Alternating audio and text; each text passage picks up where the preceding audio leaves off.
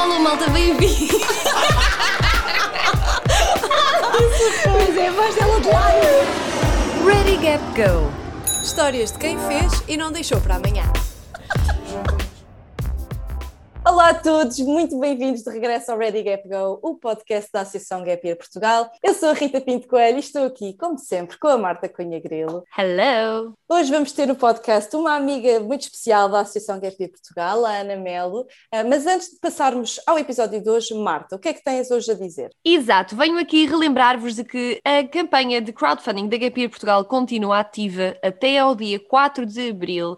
Malta, é mesmo muito, muito importante para a nossa sustentabilidade financeira enquanto associação, para que nós consigamos continuar a fazer estes nossos projetos e a ter estes programas e a ajudar cada vez mais jovens. Por isso, Malta, relembro novamente, até ao dia 4 de abril a campanha está ativa em donorbox.org barra Portugal. E o que é que podemos dizer da nossa convidada de hoje? A Ana fez parte da Gap Portugal, a malta, e fez um Gap mas calma. Há muitas pessoas que acham que quem faz parte da associação necessariamente fez um Gap e as coisas não são bem assim, aliás. Até há muita gente, como é o caso da Ana, que só depois de ter entrado para a associação é que começou a perceber que se calhar o Gap poderia ser um caminho fixe para ela. A Ana percebeu isto na altura em que já estava a trabalhar, depois de ter feito um mestrado, olhou para a vida dela e percebeu que estava muito infeliz com o trabalho, mas também com ela própria, e em conversas com o mítico Fernando Vaz, do apoio ao Gapper da Associação Gap Portugal, começou a delinear um Gap. Ela tinha ideias de ir para a Austrália, mas o Fernando ajudou a delinear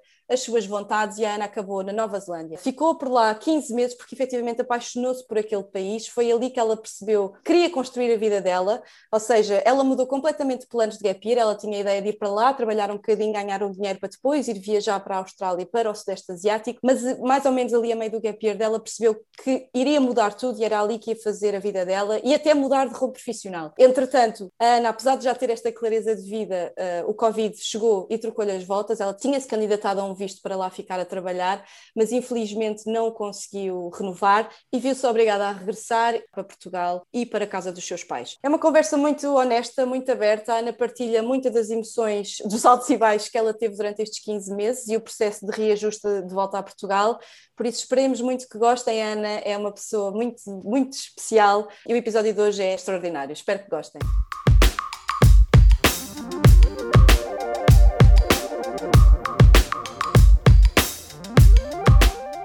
Ana, estamos a falar contigo em direto do fundão, uh, cinco meses depois de teres voltado da Nova Zelândia, correto? Cinco meses? Seis meses já. Seis meses já. Já! Boa. E vieste, tu que vieste um bocadinho puxada a ferros da Nova Zelândia, porque tu querias era lá ficares, não era? Tu, tu foste fazer um gap year para a Nova Zelândia, que tu foste um bocado lá parar, porque o destino quis que tu fosse lá parar, e foste muito feliz na Nova Zelândia durante quanto tempo? Então eu estive na Nova Zelândia quase 15 meses, 14 meses e meio mais ou menos. Eu fui em ju- final de junho de 2019 e voltei a 10 de setembro de 2020, em plena pandemia. Até fiquei mais tempo do que o esperado, não é? porque com visto que era só para um ano, mas depois ah, nos deram mais três meses devido à pandemia. Mas pronto, o objetivo era depois ter ficado mais tempo, já estando lá, hum, era ficar mais tempo que não consegui, claro.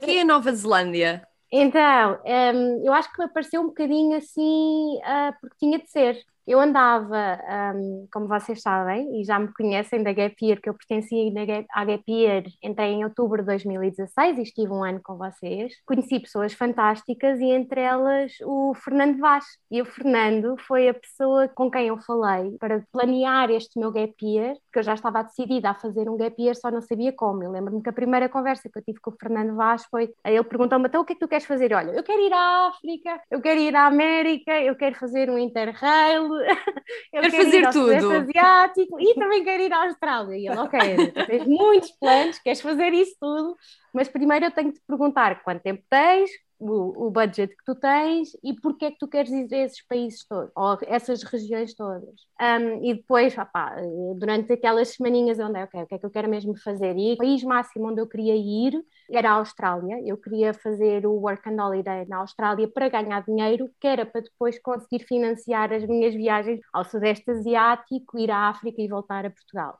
Um, e ele olhou assim para mim quando eu lhe disse Austrália, e ele, "Então, mas porquê é que tu queres Austrália? E eu, pá, eu quero natureza, quero sair do ambiente da cidade, estou farta de estar em Lisboa, quero recuperar o contacto com a terra, quero ver natureza, quero um país que fale inglês. Pronto, esse foi ainda outro, um, outro fator. Um exatamente, eu queria um país em que a língua fosse o inglês para conseguir aprender o inglês com os nativos. E depois ele olhou para mim: Olha, eu acho que tu estás totalmente errada. Tu queres natureza e queres então esse contacto cru com a natureza e com os povos, é Nova Zelândia. Eu olhei assim para ele Nova Zelândia, mas nunca na vida me tinha pensado na Nova Zelândia. E ele, sim, é Nova Zelândia. Então bota aí no mapa. E ele começou-me ali, olha, tu existes e não sei o quê, para mim é o melhor país do mundo. Eu, para mim, a seguir a Portugal, Nova Zelândia é o melhor país do mundo. E eu olhei para ele e foi aquele compasso de 10 segundos de, é mesmo isso. É tipo, é mesmo isso. Eu comecei a ver, sei lá, o país e ressoou tanto comigo, estás a entender? Há, há coisas em que deu o clique, mesmo sem sabendo como é que era o país, dei o clique e foi, ok, fui para a Nova Zelândia, vimos logo quando é que podia candidatar-me ao visto e pronto, foi assim num espaço super curtinho. Acho que o Fernando Vaz devia ser nomeado embaixador não oficial da Nova Zelândia pela quantidade de pessoas que ele já mandou para lá. sem dúvida, sem dúvida. É verdade.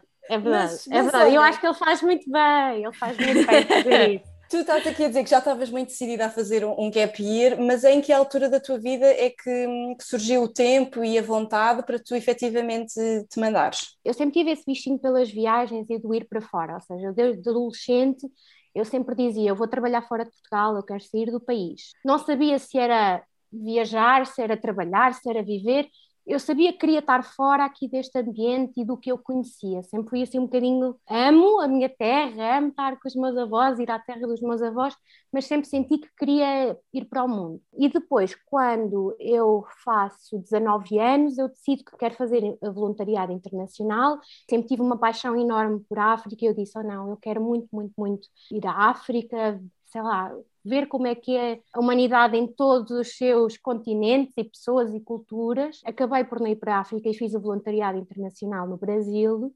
E depois de fazer o voluntariado internacional no Brasil, eu disse: Ok, isto abriu-me portas para o mundo, saio daqui muito mais com sentido de humanidade e humana, também da experiência que tive, e foi aí que eu entrei na Gap Year. Ou seja, eu quero mudar a vida de outras pessoas de forma a mostrar-lhes que há mais do que só isto, há mais mundo por desbravar e consegues fazê-lo. E aí, depois de estar na Gap Year um ano, claro que tudo se abre ao mundo, ok, vou fazer o meu Gap Year. Não sei como, mas sei que vou parar um ano. Até porque a minha vida académica tinha sido um bocadinho complicada, eu nunca soube muito bem o que eu queria fazer profissionalmente, eu era uma pessoa excelente, né? tinha, acabei o meu, o meu secundário com média 18, eu podia entrar em tudo o que eu quisesse.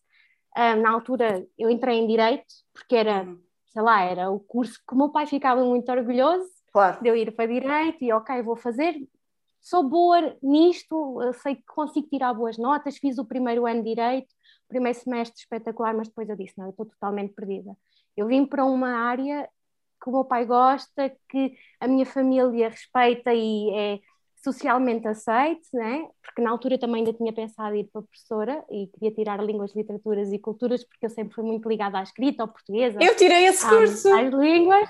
Tiraste? Tirei. Bem parecia, eu estava a pensar, eu conheço alguém que já tirou este curso. Mas yeah. espera, eu não sabia yeah. que tu tinhas efetivamente entrado em Direito, porque eu também fiz um ano de Direito e depois desisti. não sabia, sim, sim, também não sabia. Eu fiz, eu fiz na Faculdade Nova, na Igual. Universidade Nova de Lisboa. Igual, eu, eu também. Um ano em Lisboa, a sério, maravilhoso. Uh, então conhece a pessoa Bacelar Gouveia, toda essa malta. Sim. Olha, foi maravilhoso. Eu conheci pessoas incríveis e foi uma experiência fantástica porque eu fui para um curso em que eu sabia pouco de direito, mas eu estava muito motivada de ir para a faculdade, então eu queria era experienciar o ir para a faculdade. Só que era zero, tinha zero a ver comigo. Criatividade zero, pressão zero, era muito livros, jurista, sei lá, tudo Falar, aquilo. falar formal. Yeah, exatamente, é que sou zero eu. E então um, eu andava muito perdida a nível académico e eu acho que tudo isso me levou a estar sempre desconfortável, a estar sempre em busca de alguma coisa. Eu quero encontrar outras coisas porque isto não me está a satisfazer. E todo este caminho de ok, depois fui para Ciências da Comunicação, gostei, mas ao mesmo tempo senti que não era a minha área, então andei sempre muito perdida a nível profissional e académico, um, também porque não me conseguia ouvir, eu andava muito perdida a ouvir os outros o que é que era melhor para mim, porque ser professora e ir para línguas e literaturas e culturas, tu não vais ter, não vais ter, vais andar sempre de Portugal e não vais ter estabilidade, e porque isso não é profissão que te traga um, estabilidade na vida. Então eu sempre ouvi muitos outros para eu conseguir, para escolher o curso, para me formar enquanto pessoa e personalidade, e, e a comparação sempre esteve aí muito, muito presente na minha vida. E, e, foi depois de entrar na gap year, eu disse, ok, vou fazer o meu gap year, só que eu, eu chego a casa e digo ao meu pai, olha, eu quero ir fazer o meu gap year, conhecer estas pessoas, fez-me ver que, epá, há muito mais coisas para além disto, eu, não, eu preciso tirar este tempo para perceber o que quero, ando aqui Direito, Ciências da Comunicação, agora estou no mestrado em Marketing, o que é que eu ando aqui a fazer? Não sei, estou só a tomar decisões sem, sem saber o que é que eu estou a fazer mas porque tem de ser e porque tenho de tomar uma decisão e porque se eu não vou para mestrado, o que é que já não faço? E foi até aos meus 23 anos, foi isto a minha vida, foi andar atrás da carruagem e tinha que apanhar o comboio, porque senão o que é que era da minha vida?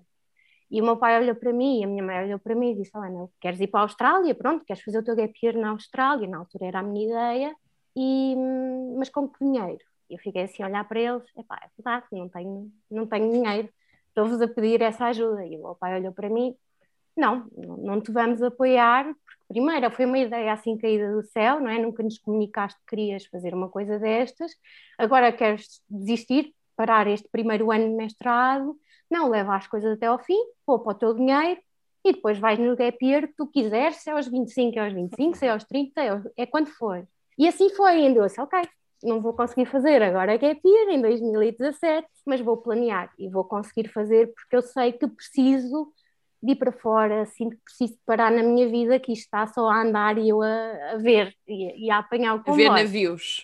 Exatamente. Esse, essa sugestão do teu pai, se calhar até que pode ter sido assim um embate, se calhar inicial um bocadinho chocante, mas terá ajudado a, a estruturares melhor esta ideia e a maturares a ideia? Sim, eu, eu acho que sim, totalmente. Eu sou uma pessoa muito sonhadora, muito aérea, muito viver dos sonhos e faço planos e projetos, mas depois é tudo muito aéreo, tenho uma energia muito aérea.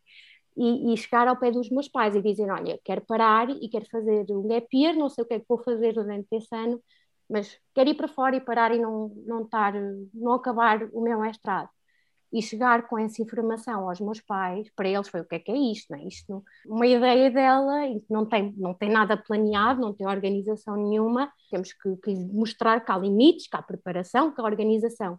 E o facto de eles me terem mostrado isso, ok, se queres ir, prepara, junta dinheiro, fez-me ver que sim, as coisas não caem do céu e tu tens que preparar uma mudança de vida tão grande quanto ou, ou parares a tua carreira profissional, ou parares os teus estudos, ou não prosseguir estudos para fazeres esse ano de pausa.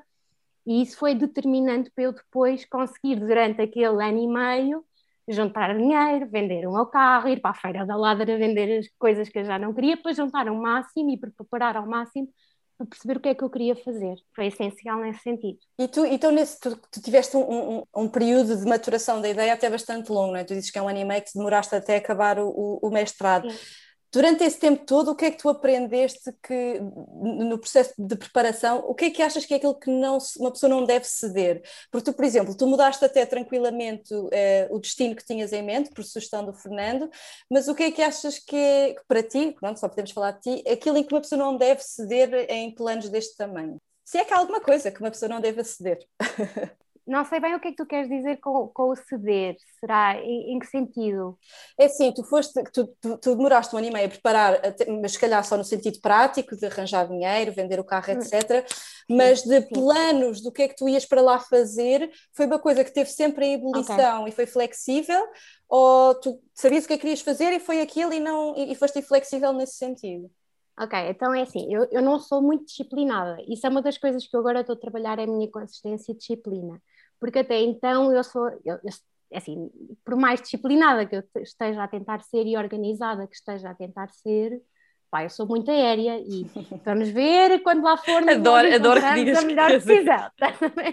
é verdade, eu ando sempre nas nuvens. Pá, penso imensas coisas, ando sempre nas nuvens, o que não é mau, não é? Há pessoas uhum. que são mais terrenas e práticas, opá, eu sou vivo no mundo dos sonhos, quero fazer imensas coisas, com imensas ideias e pronto, cada pessoa como, isso, é, como isso é. é importante, eu acho que isso é importante Então não é, dá-nos tanta liberdade e criatividade e consegues ir para tantos sítios que é espetacular. Claro que depois tens que vir aqui, alerta, terra, chama Ana, calma, vamos cá, porque como é que vamos materializar isso? E os teus pais sabem isso e, portanto, ajudaram-te a, a, trazer um bocadinho sim. de volta à terra. Yeah. Uhum. Sim, sim, sim. Então, para mim foi essencial, o planeamento foi, ok, o que é que eu tenho? Ok, tenho que concluir o mestrado, ora, era ver tudo o que é que eu tinha que fazer até conseguir ir embora, que era primeiro terminar a minha tese, e durante seis meses eu trabalhei para a tese e eu estava a trabalhar ao mesmo tempo numa agência de publicidade, redes sociais, marketing, e então foi difícil essa altura na minha vida. Um ano foi, foi extremamente difícil porque eu estava a conciliar as duas coisas. E depois, quando eu entreguei a tese, eu fiz a maior festa do mundo. disse, ok,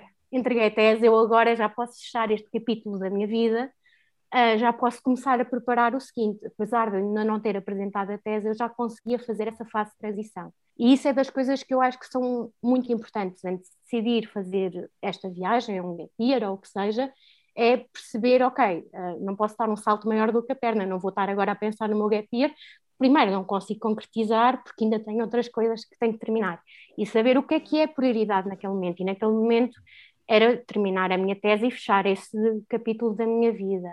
E pronto, eu lembro-me quando apresentei a minha tese de, mestrado, foi no dia 8 de dezembro de 2018. Eu nesse dia tive um jantar com a minha família e eu disse, ok, tese entregue, festa, eu agora vou de gap year e nos próximos meses vou-me candidatar a algum visto e vou-me embora e o país que eu estou assim a pensar é a Nova Zelândia. Foi aí que eu já estava em conversações com o Fernando. Eu lembro-me quando entreguei a tese, em outubro, eu mandei logo mensagem ao Fernando: Olha, Fernando, agora preciso falar contigo, quero mudar a minha Bora vida. Nessa. Ele na altura não sabia e disse: Pronto, vamos, vamos nessa. Agora sim tenho tempo para pensar.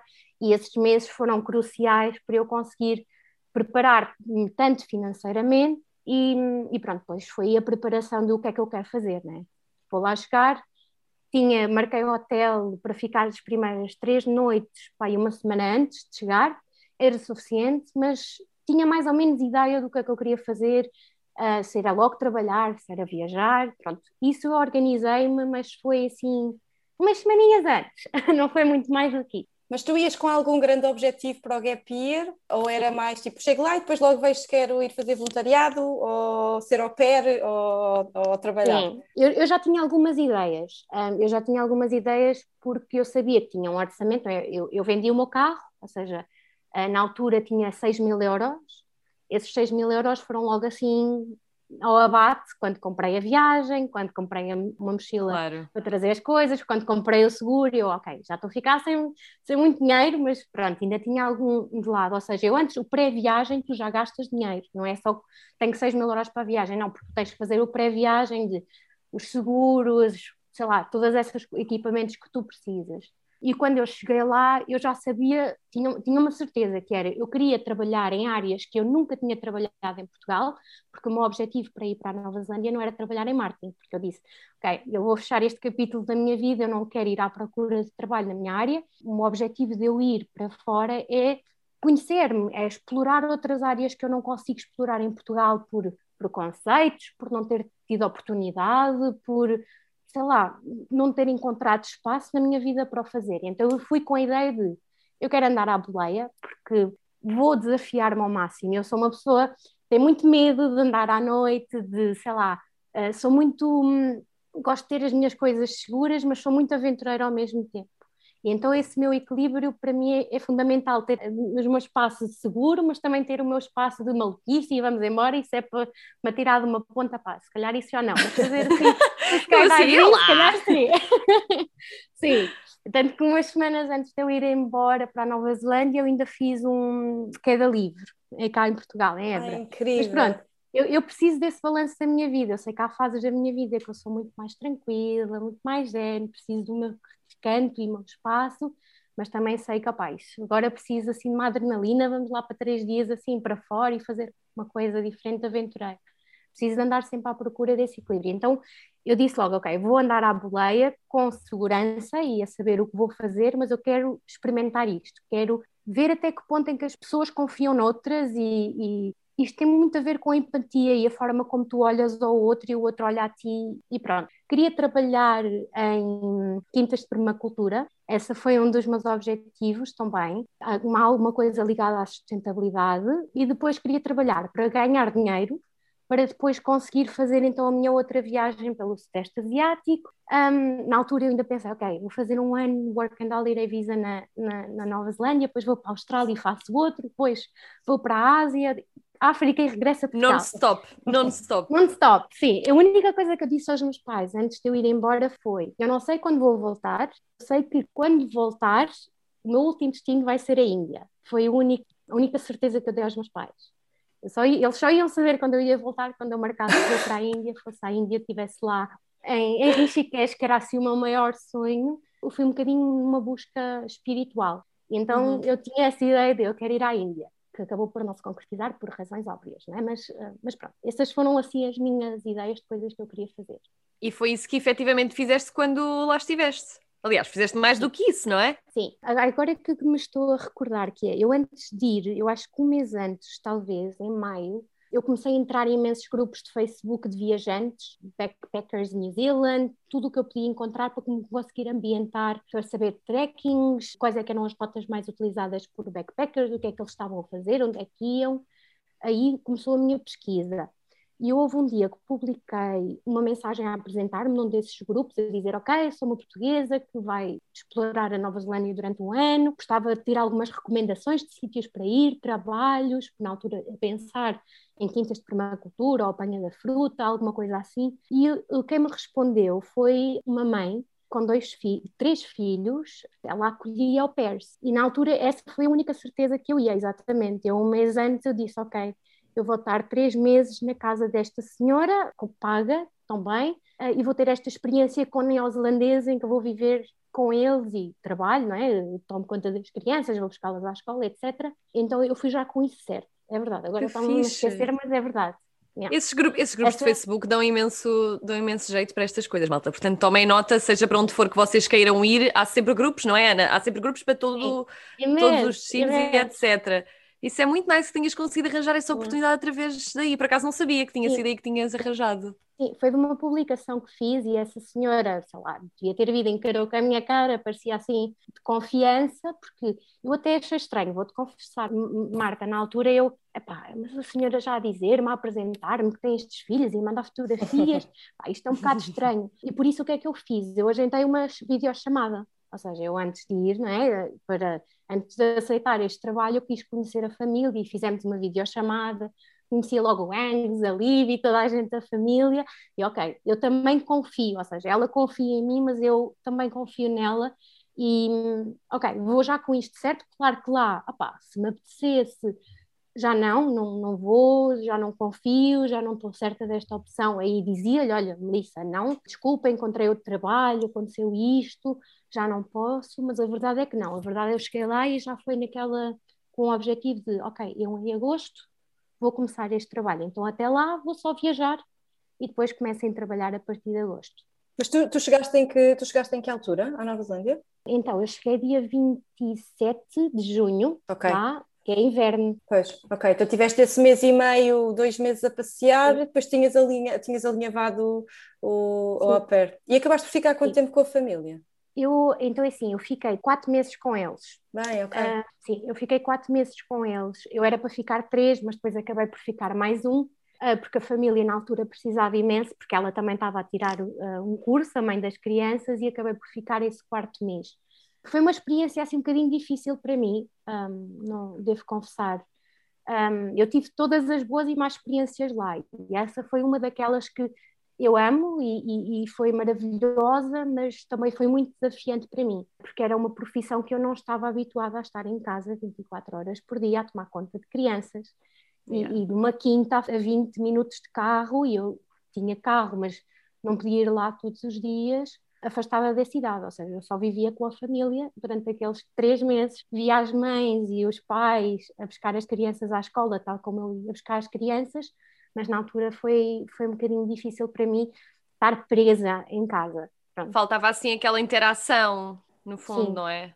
Sim, eu, eu, tive interação máxima com neozelandeses, né? eu aprendi imenso sobre a culinária, aprendi imenso sobre o dia a dia, sei lá, coisas maravilhosas, né? o que é que eles fazem ao fim de semana, o que é que são as férias deles, tudo isso, não é? O dia a dia do neozelandês, o que é que eles pensam politicamente, sei lá, todos os assuntos, não é? Porque eu estava ali diariamente sentada à mesa a conviver com eles, um, mas ao mesmo tempo foi exausto para mim, porque hum, não, eu não estava habituada a estar fechada em casa e a tomar conta de crianças, né? então Sim, foi claro. uma experiência um bocadinho difícil também na mesma moeda. Mas pronto, foi maravilhosa e ainda hoje em dia falamos e voltei a visitá-los antes de ir embora, foi a minha última semana, eu uhum. passei uns dias com eles, foi maravilhoso, eles já estavam super crescidotes e pronto, isso foi incrível, mas também teve aquela parte em que eu passei ali um bocadinho mal uns mesinhos, mas pronto, faz parte. Mas, nessa, nesses meses iniciais em que estavas um bocadinho a fazer de tudo, tu duvidaste da tua decisão de ir alguma vez? Olha, é muito engraçado, porque eu cheguei à Nova Zelândia, cheguei ao aeroporto internacional de Auckland, e depois eu planeei os primeiros uh, mês e meio de viagem pela Ilha Sul, ou seja, eu viajei imediatamente para Queenstown, que é uma cidade maravilhosa, super turística, e eu fiquei, na altura eu marquei o melhor hostel, o mais caro, eu pensei, ok, eu vou, mas eu vou ficar Se no é melhor... para chegar, é para chegar. eu vou ficar porque eu não conheço nada disto, ou seja, quero ficar naquele que tem melhor avaliação, para minha salvaguarda, não é? Porque eu estou do, outro lado do mundo, se eu ainda vou parar a um hostel que tem péssimas condições, os meus primeiros dias vão ter uma péssima imagem, não é? Então eu disse, não, vou ficar num salvaguardadinho. E eu lembro-me que eu estava super extenuada, porque foram dois dias de viagem, como vocês devem imaginar, para o outro lado do mundo, muitos voos, e eu dormi, só dormia, dormia, dormia. E ao meu terceiro dia, eu ligo a uma amiga que vocês conhecem muito bem, que é a Inês Palolo, neste momento está no Chile, também esteve connosco na Gatias, e eu ligo a Palolo, ela manda -me mensagem, então como é que está a correr? Eu ligo a Palolo em desespero. Eu disse-lhe, Palolo, é o meu terceiro dia aqui, e eu não sei, eu não sei o que fazer, eu estou cansada, mas ao mesmo tempo eu quero aproveitar. E há pessoas ali na Copa a conviverem, mas eu tenho vergonha porque o meu inglês é péssimo. Eu, eu, o que é que eu vim fazer à minha vida? Estou no outro lado do mundo, eu, se eu quero voltar eu não consigo. O que é que eu estou aqui a fazer? Eu estou aqui simplesmente a passar os dias a dormir, a descansar, a, a olhar a paisagem, a falar pouco com as outras pessoas, porque tenho vergonha de mostrar o meu inglês que é, que é pior que o péssimo. E ela virou-se para mim, Ana, estás louca, tu tem calma, rapariga, tu estás a dar em maluca, tem calma, tudo vai dar certo. Primeiro passo que tu tens de tomar é primeiro teres confiança no teu inglês, porque os outros que lá estão no mesmo hostel que tu, eles também não são um, neozelandeses, eles também são de outros países que o inglês, ele, o inglês deles também não é ótimo, por isso perde só essa muralha que te está a impedir de conviver e usufruir da experiência e leva, tu, tu vais estar aí um ano, se tu já estás com medo e, e o que é que vai ser desta aventura e o que é que estás aqui a fazer, não vais viver nada, por isso vai, eu quero te ver, estávamos em videochamada, vai, vai, vai para a cozinha, vai para a cozinha. querida. Então ela em videochamada, que olha, foi maravilhoso, foi, foi assim uma perla e hoje, eu na altura eu estava assim muito ansiosa, tipo, com tudo o que o jet lag traz, não é? E eu disse, ok, se é para eu me deixar envolver nesta experiência, vamos embora. Vamos com os dois pés, se eu de falar mal, falo. Se eles tiverem já o grupo de amigos deles têm, pá, fala, simplesmente fala e, e vai na onda. E foi maravilhoso aí. Depois aí foi deixar fluir e acalmar e ok, as coisas vão correr bem e o que tiver que acontecer, acontece é um processo de desconstruir um bocadinho as expectativas que uma pessoa tem, ainda por cima, quando investe tanto dinheiro e tempo, não é? Tu queres é aproveitar tudo e queres que corra tudo bem, mas isso às vezes até nos paralisa e é, é preciso ajustar ali as expectativas com a realidade e tipo, bem, calma, tira, deixa a panela Sim. de pressão respirar um bocadinho, não é? Eu sinto Sim, também que é quase como se não sei, se tipo, voltássemos quase à primária em que tu tens de fazer amigos pela primeira vez e é do género, não. como é que se fazem amigos? Tipo, como é, como é que se interages com alguém? Estás a entrar numa escola nova e está ali o grupo de amigos dos fixes, como é que tu chegas lá? Eu, eu acho que isso é difícil, não é? Às vezes parece uma é. coisa super óbvia, e que é, no fundo, mas às vezes na nossa cabeça temos aí essa tal muralha de que tu estavas a falar, mas a partir do momento em que tu mandas abaixo, é sempre a seguir, sempre a seguir. É, é completamente. Isso, isso para mim foi fulcral o perceber que um ano não, é, não vai acontecer em dois dias. Tu não queres que todas as transformações e todos os sonhos que tu tens para aquela viagem aconteçam todos em dois ou três dias, não é? Tu tens que processar tudo, processar pá, que estás longe, processar que vais ter uma nova aventura e deixar-te levar um bocadinho, não, não pôr todas as expectativas que que aconteçam numa semana, não é? Para mim isso foi importante, foi o descarregar emocionalmente que estava num país diferente do meu e que tinha uma longa jornada pela frente e levar as coisas dia a dia, tanto que eu marcava o hostel um dia antes. Hoje apetecia-me estar aqui dois dias, estava, se eu gostava do hostel ficava mais tempo, se não ia para outra cidade, era fazer os planos, era assim um bocadinho no dia anterior, ok, o que é que eu vou fazer amanhã? Lá, vamos embora desta cidade, eu nem estou a gostar muito, vou para aqui. Eu lembro-me que em Nelson eu, eu era, marquei duas noites, acabei por ficar dez dias, eu adorei uhum. estar ali, então era uma coisa de levar a coisa com calma e decidir, era o viver mesmo o dia, o dia a dia, coisa que hoje toda a gente fala, do viver o momento presente, o dia a dia, ali era mesmo, viver cada dia como se fosse o último e preparar o seguinte. Tu andaste a saltitar de acordo com os, com os teus desejos e, e como te sentias em cada sítio, mas tu também, na Nova Zelândia, também permaneceste durante muitos meses num certo sítio, não foi? Conta-nos um bocadinho do, dessa longa jornada, o que é que tu fizeste depois de, de ser au pair? Foi maravilhoso, ainda hoje eu não consigo pensar noutra cidade que não Wellington. Portanto, Wellington, que é a capital da Nova Zelândia, mas é a capital mais pequena que vocês possam imaginar. Aquilo é uma vila para nós e, e para eles é a capital. E hum, eu apaixonei-me assim que passei por lá. Foi assim um amor à primeira vista. Eu lembro-me ter ido para a Waterfront e ligar ao Fernando e eu estar extasiada de género. Isto é maravilhoso, eu sinto-me em casa, sinto-me já passei por muitos sítios, já tinha viajado a Ilha Sul toda e nada me tinha feito agarrar tanto a uma cidade como eu fiquei a Wellington. Por ser muito pequenina, comparado Com Lisboa nem comparas, não é? Porque aquilo é uma cidade mesmo muito pequenina, mas ser tão bonita e tão diferente e ser conhecida por ser eh, a cidade da aceitação, porque tu tens ruas e ruas um, dedicadas, por exemplo, a causas da LGBT, tu tens montanha de um lado, rio do outro, mas é uma coisa tão próxima uma do outro, tu vais a pé para todo lado. Eu raramente utilizei transportes públicos lá e foi assim uma comunhão enorme com a cidade. Então, uma cidade é uma cidade à escala humana, quase, não é? É assim muito. É, é, sim, é muito, é muito. E, e pronto, eu fui ao pé até então novembro e depois mudei-me para, para Wellington, porque eu disse logo, ok, é a minha cidade preferida, ainda sem percorrer a Ilha Norte. Uh, eu disse, ok, vou, eu amo a Nova Zelândia, já passado estes seis meses já me apaixonei por este país, eu cheguei a Wellington e, eu senti uma casa como nunca tinha sentido na minha vida. Eu disse, ok, eu, eu vou tentar arranjar emprego em marketing aqui, vou candidatar-me a um visto de trabalho, apesar de só estar cá há seis meses, eu quero ficar neste país, é aqui que eu me sinto bem, é aqui que eu quero construir a minha vida. E depois, em dezembro, então, eu comecei a candidatar-me na minha área marketing, porque era a área mais fácil, não é, de conseguir um visto de trabalho. Só que dezembro é época do Natal, época das férias ninguém recruta em dezembro. Todas as pessoas que vão entrar em janeiro já foram recrutadas há muito antes, ou os processos de recrutamento só acontecem em janeiro. E então eu fiquei assim 15 dias sem estar a trabalhar.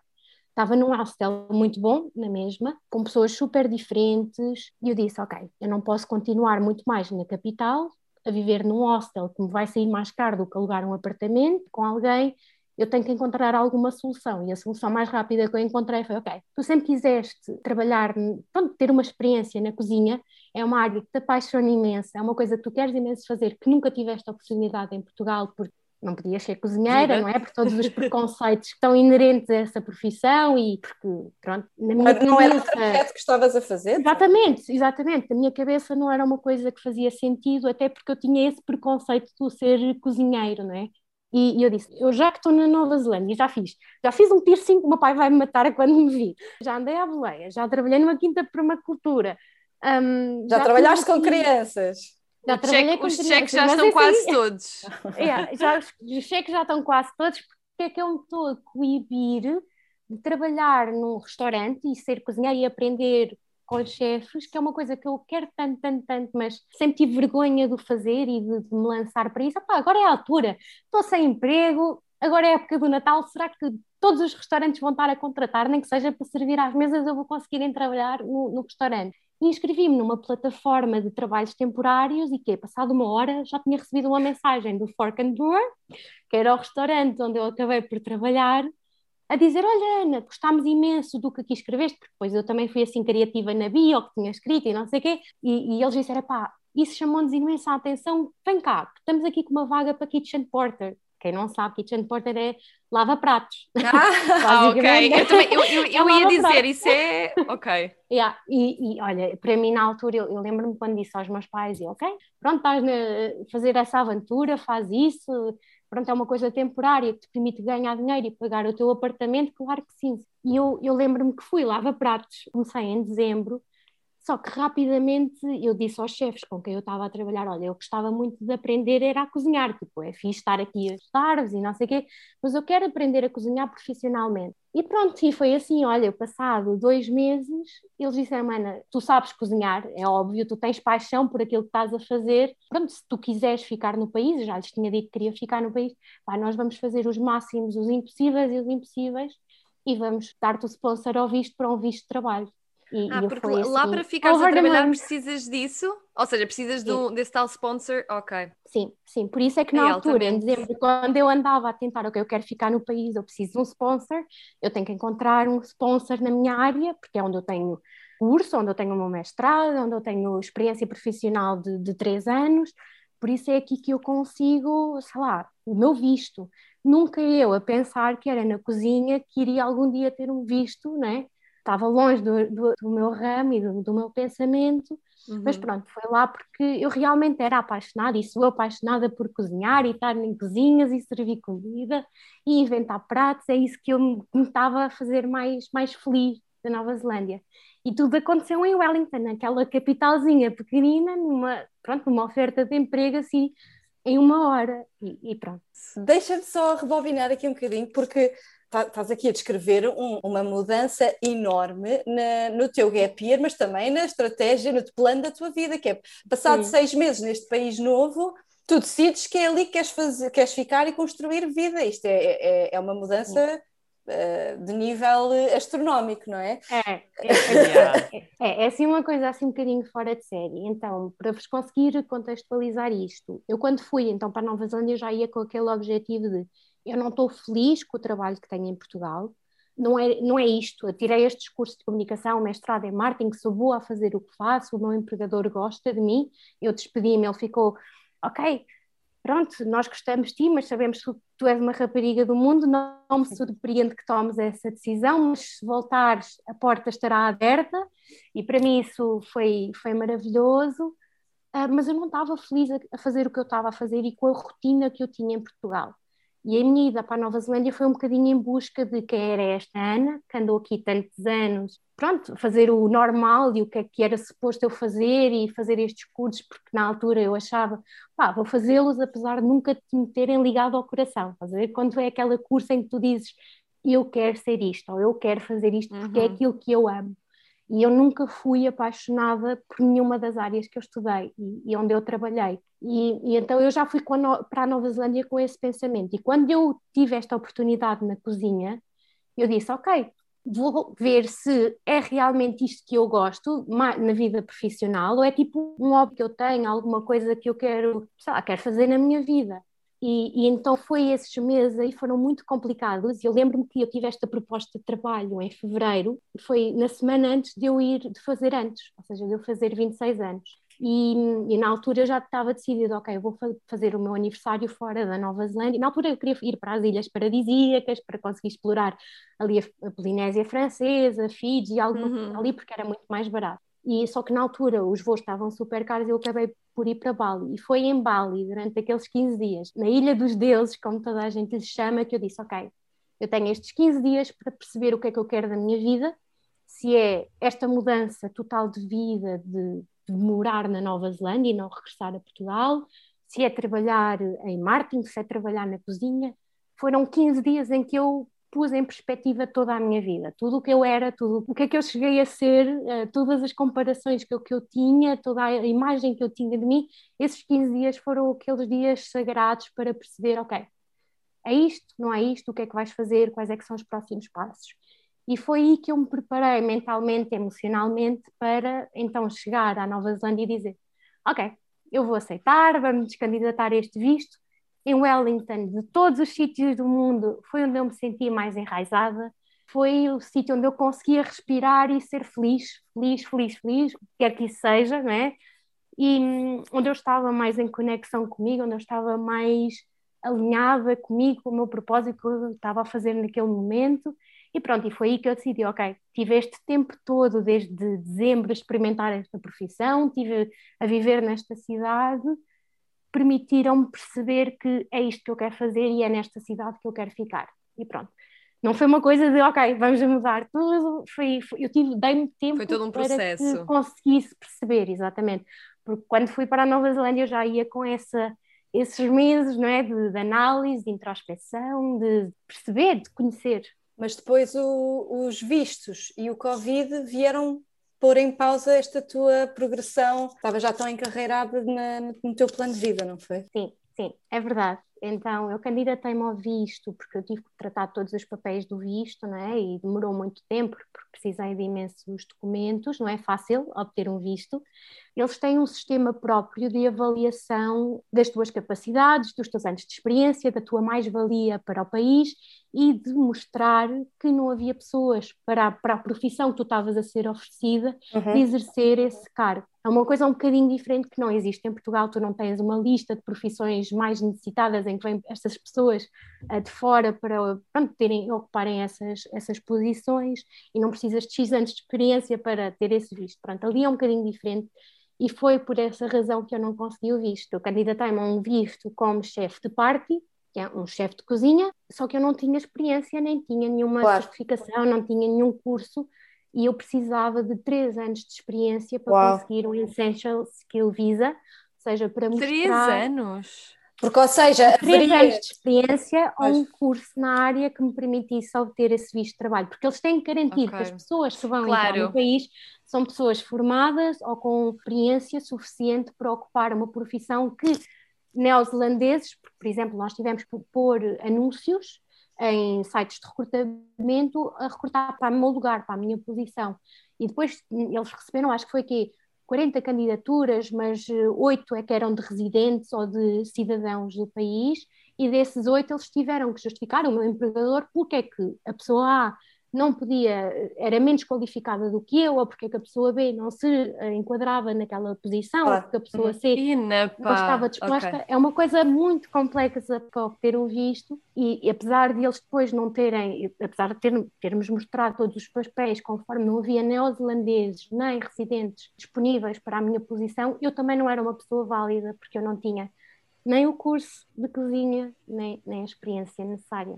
Uhum. E sim, foi um shift enorme na minha viagem e foi assim, um, foi muito difícil. Ali o mês de primeira semana foi muito difícil quando eu obtive a resposta que eu não tinha conseguido o visto, porque tu estás a alimentar há tantos meses aquela sede de, e aquele sonho de eu vou conseguir o visto e vou conseguir mudar a minha vida e conseguir um visto de três anos para aqui ficar e montar aqui a minha vida e de repente, espera lá, isso não passa de um sonho, porque isso não vai acontecer. Claro, sim. Tu, não, tu num espaço de dois meses, no fundo, tiveste que reformular a tua vida sim, a nível estrutural, não é? Depois tendo que refazer os hum... em Portugal, que não estavam nos sim, teus sim. planos, não é?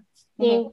É. Não, não, de todo, não. Eu, eu lembro, eu dizia aos meus pais já quando eu estava um, já apaixonada pela Nova Zelândia, ali em setembro, outubro, novembro, já estava a ser au pair, eu dizia, eu quero aqui ficar, eu sei que me vou mudar para Wellington, porque eu tinha ido a Auckland ver um concerto dos YouTube, foi um presente da minha família, um, do lado da, da, da, Nova Zelândia, foi assim um dos meus presentes e foi maravilhoso ver os YouTube, não é?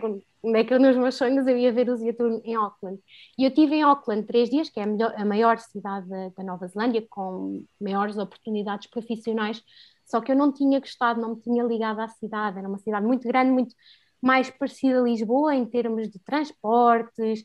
Pá, não era isso que eu ia à procura. Procurava aquela cidadezinha em que eu pudesse ser tudo o que eu queria ser e era Wellington. E, e pronto, eu estava aí decidida em ficar e depois de março eu recebi a resposta ao visto na última semana de julho, ou seja, eu tive desde março até julho à espera da resposta ao visto. Por norma, aquilo é muito mais rápido, só que a pandemia meteu-se ao meio e todas as coisas ficaram congeladas, os vistos ficaram congelados, não, não estavam a oferecer vistos, até porque eles fecharam fronteiras, e aí foram meses assim um bocadinho de incerteza, porque eu vivia todos os dias à espera do e-mail da imigração. Sim. E foi um bocadinho yeah. difícil. Mas ao mesmo tempo eu estava no país mais seguro do mundo, em que Covid pouco estava, né? Então, ao mesmo tempo em que as coisas eram muito más, por um lado de incerteza profissional e de vida, ao mesmo tempo eu era grata de, epá, eu estou tão segura, eu não, eu não compro máscaras, eu não sei o que é estar confinada, nós estivemos confinados cinco semanas, em Portugal vocês tiveram meses, meses, meses. Eu falava com os yeah. meus pais e eu estava na rua, nós estávamos a fazer uma vida perfeitamente normal. Eu só comprei máscaras para vir no avião. Como é que foi ou tem sido este reajuste da tua vida e o que é que estás agora a fazer e quais são os teus planos futuros? Então, eu regressei a Portugal dia 10 de setembro, um, em que as coisas aqui de Covid estavam, pá, não estavam é. muito más, mas é. também não estavam muito boas. Uhum. foi ali a parte todo, todo, foi o crescente. Eu lembro-me que eu regressei e nós estávamos com 400, 500 casos diários, que para mim foi um choque imenso e, e, e foi muito difícil o meu regresso. Primeiro eu vim contrariada, eu vim é. Eu não queria cá estar, eu vim totalmente desolada. Eu lembro-me que os meus pais foram buscar ao aeroporto, toda a gente de máscaras, a desinfetar mãos, e eu mal vi os meus pais. Eu estava muito, muito contente de os ver, passado 15 meses de não os ver, mas eu ao mesmo tempo só queria chorar, porque o, o facto de eu os encarar significava que eu já não estava mais na Nova Zelândia, já não estava mais a viver aquele sonho que eu tinha criado para mim. E isso foi um embate muito, muito grande. Eu acho que quando tu tens aquele sonho de ficar num país e mudar a tua vida, porque já não és, a, a tua vida não é só aquilo que os teus pais esperam de ti, é o que tu queres para a tua vida, e de repente já não tens nada, estás num, regressas ao teu país, ainda para mais regressas à, à, cidade onde já não vives há muitos anos, porque já vivi em Lisboa, trabalhava estudei, estudei lá nos últimos anos, e então foi muito difícil regressar outra vez à minha terra e estar aqui confinada, porque apesar de eu poder sair, eu, eu acho que vi dois amigos quando cheguei, porque eu vinha, primeiro vinha exausta, depois vinha cheia de medo uh, de vir para o Covid, né? e as coisas estavam yeah. a piorar.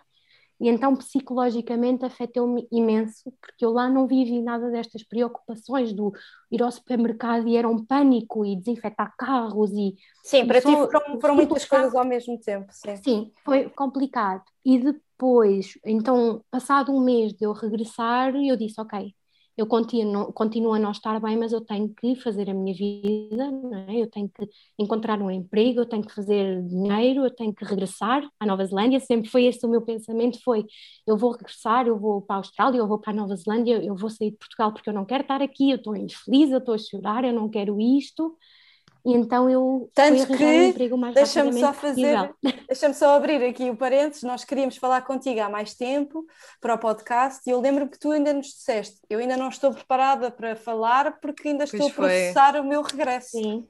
De, tu estavas mesmo quase sim, de é luto é uh, com, este, com este teu regresso, eu lembro-me disso. Sim, uhum. foi, foi, foi. Foi durante muitos meses.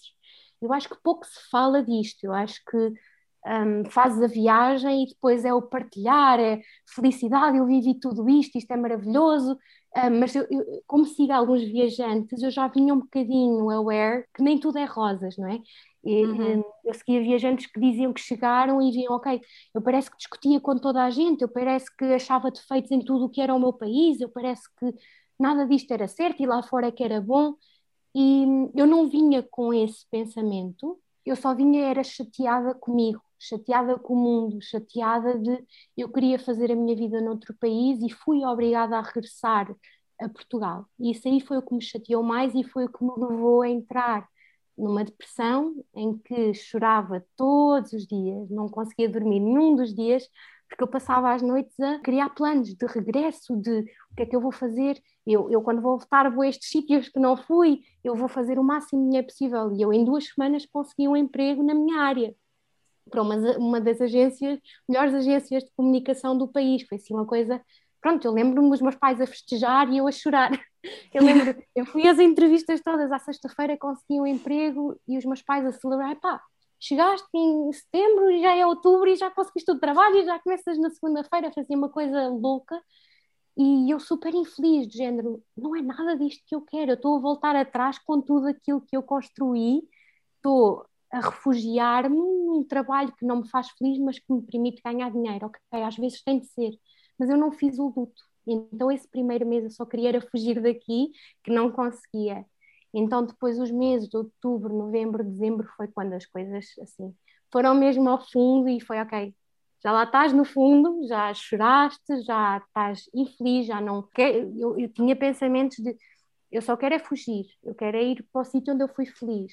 Só que eu percebi que não é o sítio que te vai fazer feliz. Ok, pode ser, mas não é só. Tu tens que estar feliz contigo e tens que encontrar essa felicidade na tua casa, que é o teu corpo, que é a tua mente, o teu espírito, e, e foi aí, que eu, foi aí que, eu, que eu me socorri. Foi eu tentar, ok, há mais oportunidades na vida, não, não teres conseguido estar na Nova Zelândia neste momento permitiu-te agora voltares a estudar numa área que tu queres.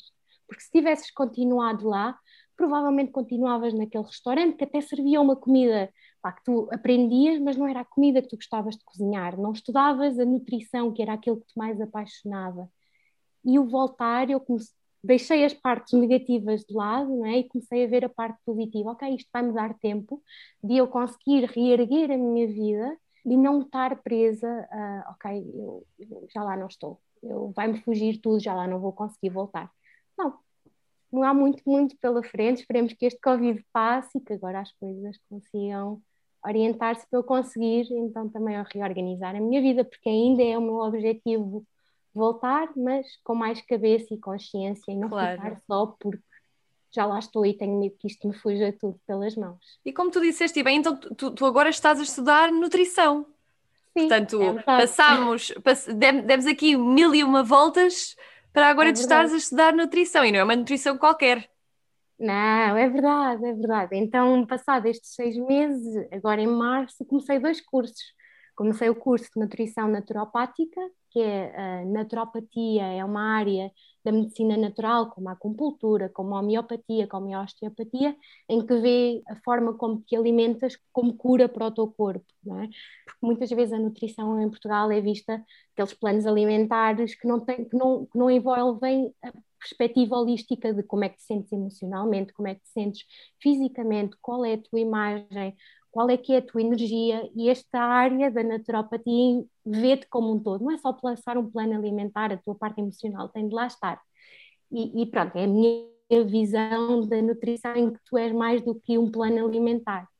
E, e comecei a estudar então numa, numa escola de nutrição naturopática e também comecei Incrível. a fazer um curso de cozinha natural para me certificar como chefe natural, que é aquilo que eu mais, mais adoro, é cozinhar, mas cozinhar saudável e pronto. E agora estou dedicada a estudar aos 27 anos, mudei assim a minha vida toda por causa desta viagem e, e acho que foi assim uma lefada de ar fresco e conseguir ouvir-me o que eu queria e esta viagem só por si já valeu toda esta evolução e crescimento pessoal.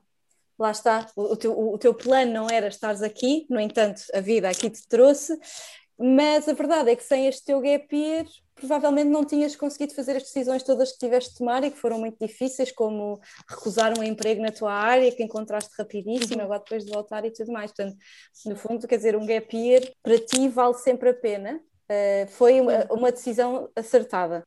Eu estou-te a perguntar totalmente, isto, totalmente. eu estou-te a perguntar isto mesmo a puxar assim, à descabida, a, a, a, a, brasa à nossa sardinha, porque tal como o Covid afetou a tua viagem e mudou os planos todos, o Covid também acabou por afetar, como toda a gente, afetou também a, a Gap Year, uh, que está agora a fazer um crowdfunding para ver se consegue financiar uh, por mais uns meses os, os, funcionários, os trabalhadores a tempo inteiro da associação, e portanto era mesmo para ouvir, porque tu falas de uma maneira tão intuitiva e tão emocional no bom sentido, eu não digo isto de maneira pejorativa, mas tu falas de uma maneira bastante holística do que é que um gap year é, pode ser e o que é que te dá. Um, e era mesmo para te perguntar se para ti foi a decisão acertada, mesmo que no fim tenha sido uma, um regresso agridoce.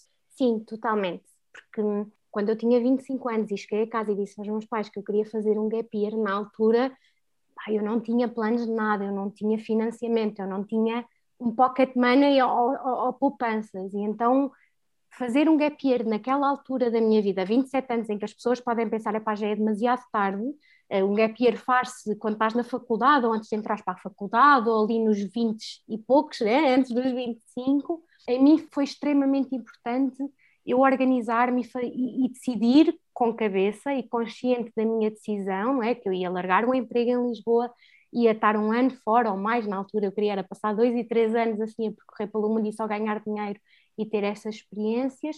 E para mim foi essencial para eu parar, fazer a reset à minha vida e dizer, ok, o que é que eu quero fazer daqui para a frente? Este gap year foi essencial para eu olhar a minha vida, que no dia a dia, no meu trabalho, eu não estava a conseguir, eu estava com dois trabalhos ao mesmo tempo em Portugal, a tirar o mestrado, então no dia a dia eu não conseguia fazê-lo, então fazer o gap year foi determinante para eu ter tempo de perceber o que é que eu queria fazer. Claro que há muitos gap years diferentes e há pessoas que podem só querer viajar por três meses ou seis meses ou tirar um ano sabático da vida profissional, há tanta forma de fazer gap year, mas para mim é, foi essencial para eu mudar o rumo à minha vida e, e perceber o que é que eu queria fazer pá, fora de Portugal. Fui para o sítio mais longe que podia encontrar, é verdade, mas as coisas levaram-me lá. Mas, mas foi essencial. Por favor, ajudem esta associação maravilhosa que transformou a minha vida, porque é verdade. Eu, acho, eu digo sempre que foi a Gap Year que me trouxe amigos para a vida e, e, que me trouxe oportunidade de, de, ter feito tanta coisa na minha vida que eu nunca esperei fazer, não é? Porque se vivêssemos sempre no nosso mundinho, nunca conhecíamos mais nada, mais nada para além disso. E por favor, ajudem esta associação, eles merecem muito, muito, muito, muito. Eu já lá trabalhei, como vocês sabem, sei o esforço e amor e todo o empenho que colocamos em, em todos os projetos que, que se fazem na, na Gap Year e cada cêntimo ajuda a, a, levar esses projetos para a frente, ajuda em que cada membro da organização ponha ainda mais força, ainda mais uh, amor em tudo aquilo que está a fazer e todos os projetos que saem para a rua têm esse, esse carinho e esse propósito. Ana, obrigada por esta festinha ao ego da, da Associação Gap Year. mesmo, mesmo.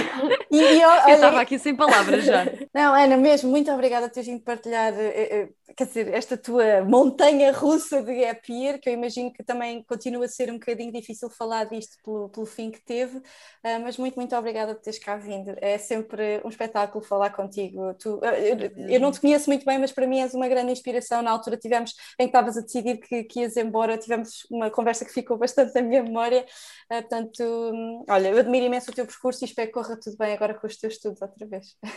Obrigada, e com a comidinha, eu espero, é assim, Exatamente. Ana, eu espero que essa comidinha chegue aqui a Lisboa em breve. Não, espero que sim, espero que sim. Eu adoro o Fundão, adoro a minha terra, mas tenho muitas saudades de Lisboa. E, e trazes também o doce da abóbora da tua mãe. Vou, sim, vou levar favor, o doce da abóbora, vou levar todas as coisinhas boas e maravilhosas para vocês. Claro que sim. sim. Fazemos um jantar quando for permitido. Não? Olha. Situação. Obrigada. Obrigada. Vocês, Muito obrigada, Ana.